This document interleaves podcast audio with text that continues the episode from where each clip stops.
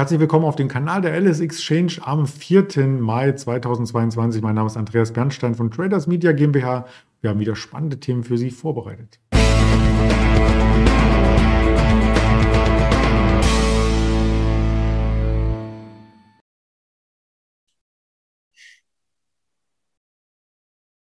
Der DAX steht im Fokus, selbstverständlich, aber auch Quartalszahlen von Cancom und Teamviewer haben wir im Blick, sowie die Zielanhebung bei Siemens Healthineer wird uns beschäftigen. Und mit uns meine ich äh, mich und den Händler Björn in Düsseldorf, den ich recht herzlich begrüße. Hallo Björn. Hallo Andreas. Ja, der DAX beschäftigt uns eher dahingehend, dass wir um die 14.000er Marke drumherum laufen, uns mal drüber schleichen, mal darunter fallen. Aber so eine richtige Bewegung ist heute nicht äh, zu sehen. Warum denn? Das wie in den letzten Tagen auch schon. Äh, wir warten alle gespannt auf die äh, FED-Sitzung, also die amerikanische äh, Notenbank, die tagt heute. Ähm, und da wird ein großer Zinsschritt von 50 Basispunkten erwartet. Aber was noch viel wichtiger sein wird, ist, äh, wie sich die Notenbanker äh, zu den nächsten Schritten äußern werden. Wir wissen ja alle, ähm, Inflation, die ist recht hoch. Ähm, genauso wie bei uns hier in Europa kämpfen die Amerikaner mit einer sehr starken Inflation. Und äh, da muss man halt gucken, ob die Notenbanker jetzt richtig aggressiv vorgehen in Zukunft ähm, oder ähm, ob, ob man da Hoffnung haben kann, äh, dass die Inflation doch wieder äh, etwas zurückgeht und dass die Notenbanker die im Griff haben. Hm. Ja, runde Marken sind ja auch charttechnisch immer interessant. Die 14.000 ist es beim DAX und beim Nasdaq ist es die 13.000. Auch die scheint so ein bisschen eine Unterstützung gerade zu bieten ja, Technik spielt auch eine Rolle, wobei man natürlich sagen muss, die Umsätze sind momentan nicht besonders hoch. Mhm. Und ähm, Nasdaq ist natürlich ein anderes Leben durch die Hightechs, die jetzt äh, teilweise auch schon überdurchschnittlich verloren haben im Vergleich zu den äh, äh, Indizes wie äh, Dow oder, ähm, äh, oder DAX jetzt in, in äh, Deutschland. Ähm, ja, muss man abwarten. Also äh, Fakt ist halt, äh, wir müssen gucken, was die Zinsen äh, heute Abend, äh, ob die bestätigt werden oder nicht äh, mit 50 Basispunkten. Und äh, starke Zinsanhebungen sind ja immer Giften in erster Linie für die ähm, Tech-Werte. Mhm. Also da wird es richtig spannend. 0,5 wird erwartet und wie es dann weitergeht in der Pressekonferenz. Die Termine werden wir am Ende hier auch gern nochmal einblenden und blenden jetzt äh, zu einigen Aktien über, die wir äh, vorbereitet haben. Und äh, zwar soll die erste Aktie eine DAX-Aktie sein, die ehemals zu Siemens gehörte und jetzt abgespalten ihr Eigenleben führt, aber ziemlich gut ist, oder? Siemens Healthineers. Ja, Siemens Healthineers macht einen super Job. Die äh, äh, haben jetzt schon zum zweiten Mal in diesem Geschäftsjahr die Prognose ähm, anheben müssen. Ähm, Treiber sind äh, die Antigen-Tests, die sie auch herstellen, und äh, die Übernahme des amerikanischen Krebsspezialisten, äh, wie hießen die noch, Variant, Varian, mhm. ähm, die äh, helfen auch dazu, dass die äh, Geschäfte brummen bei äh, Siemens Healthineers. Und ähm, Prognose wird jetzt äh, für die Aktie von, zwei, ähm, von 2,18 Euro bis 2,30 Euro auf 2,25 Euro zu 2,35 Euro erneut angehoben. Und ähm, die haben halt äh, einen richtig guten Lauf momentan. Und äh, das sieht man jetzt auch bei der Aktie, dass die ähm, ähm, Gewinne um die drei Prozent äh, vorhin lagen. Da waren wir noch bei 51, äh, 90, 52. Wir sehen ja jetzt gerade, dass sie wieder ein bisschen abbröckeln. Aber ähm, im Großen und Ganzen äh, stimmt halt, äh, was äh, Siemens vorliegt und die Geschäfte scheinen gut zu laufen. Mhm. Darauf wäre man bei Teamviewer neidisch gewesen, wobei die aktuellen Zahlen da auch so ein bisschen ähm, wieder Luft und Wind in die Aktie auf der Oberseite bringen.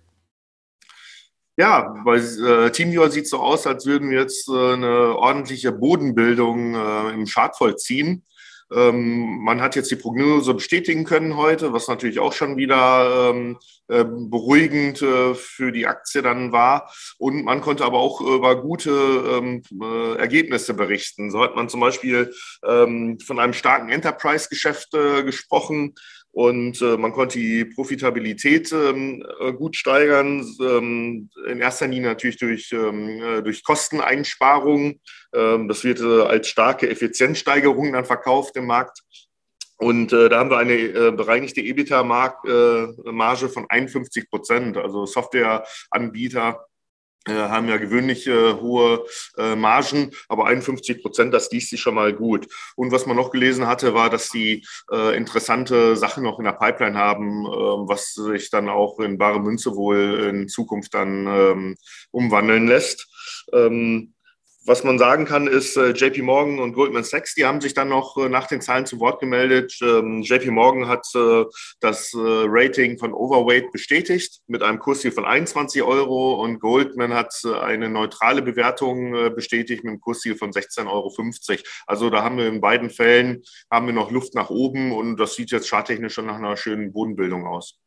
Da zieht auch Ronaldo dann gerne wieder das T-Shirt an. Zum Beispiel. Oder so. Ralf Rangnick nimmt, äh, wird, äh, keine Ahnung, da brauchen wir jetzt keine Späße machen. Ja, ja machen wir nächstes Mal mehr die Fußballsachen. Wir hatten ja gestern schon auf die BVB-Aktie geschaut, deswegen ähm, wollte ich das hier noch mit reinbringen, bevor wir zur dritten Aktie kommen, zu Cancom oder Cancum oder ich weiß gar nicht, wie man es richtig ausspricht. Auf jeden Fall ist die Aktie heute gehörig unter Druck. Ja, ähm, die Aktionäre waren ja eigentlich in den letzten Jahren immer sehr verwöhnt worden äh, von Kencom und äh, jetzt äh, wird halt Kencom auch äh, damit konfrontiert, dass äh, Kunden auch äh, Probleme haben oder konfrontiert sind mit Lieferengpässen bei der IT-Hardware. Und das hat sogar zum äh, Umsatzeinbruch von über 10 Prozent jetzt im äh, Quartal geführt. Und durch diese schlechten äh, Zahlen, durch diesen Einbruch äh, sah sich jetzt auch Kencom gezwungen, die Prognose zu senken.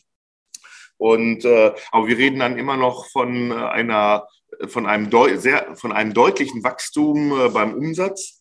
Ähm, so soll das zum Beispiel der Umsatz zwischen 5 und 10 Prozent steigen, statt bisher von über 10 Prozent. Und beim IBTA sind das dieselben Zahlen. Also 5 bis 10 Prozent Wachstum sieht man immer noch in diesem Geschäftsjahr. Aber vorher hat man halt von einem sehr deutlichen Wachstum gesprochen. Und das musste halt jetzt, diese Prognose musste jetzt halt äh, kassiert werden. Und äh, Darauf ähm, waren die Anleger nicht vorbereitet und äh, wir hatten gerade schon ähm, gesehen, dass ähm, die Aktie über 13 Prozent schwächer war zum Cetra-Schluss. Äh, wir müssen natürlich sagen, wir sehen jetzt hier ein Minus von äh, 7 Prozent. Das äh, beruht auf der Tatsache, dass die Nachricht schon gestern Abend äh, veröffentlicht wurde und äh, da hatten wir natürlich schon schwächere Kurse dann eingepreist aufgrund der Nachricht. Mhm. Ja, wie nachhaltig das ist, das wird sich in den kommenden Wochen dann herausstellen. Für viele vielleicht auch eine Kaufgelegenheit. Man sollte auf alle Fälle solche Zahlen immer im Blick haben, insbesondere wenn sie angekündigt werden. Das ist bei Quartalszahlen der Fall. Was kommt heute noch vorbörslich? Wir schauen auf eine Moderna, auf eine Barry Gold, Marriott, Regeneron. Das sind so die großen, ähm, die man im Auge behalten sollte, bevor die Wall Street losgeht. Und dann, während die Wall Street läuft, sich vielleicht auch mental schon auf die FED-Sitzung einstimmen. 20 Uhr soll das Sitzungsergebnis veröffentlicht werden. Und viel spannender als äh, das Sitzungsergebnis mit der Zinsanhebung, von der 99,8 8 Prozent der Marktteilnehmer ausgehen, ist dann der weitere Weg der FED. Und der soll ab 20.30 Uhr skizziert werden in der sogenannten Pressekonferenz. Also heute Abend wird es nochmal richtig spannend. Wir werden darüber berichten auf den Social-Media-Kanälen der LS Exchange, nicht nur auf YouTube, sondern auch auf Twitter, Instagram, Facebook gibt es Inspiration über den Handelstag hinweg. Und dieses Interview haben wir aufgezeichnet für dieser, für Spotify, für Apple Podcasts und Amazon Music. Und damit sind wir rundum informiert haben ein Danke an dich zu entrichten und wünschen dir einen schönen Handelstag, Björn. Vielen Dank, den wünsche ich dir auch, Andreas. Danke, bis bald. Ciao.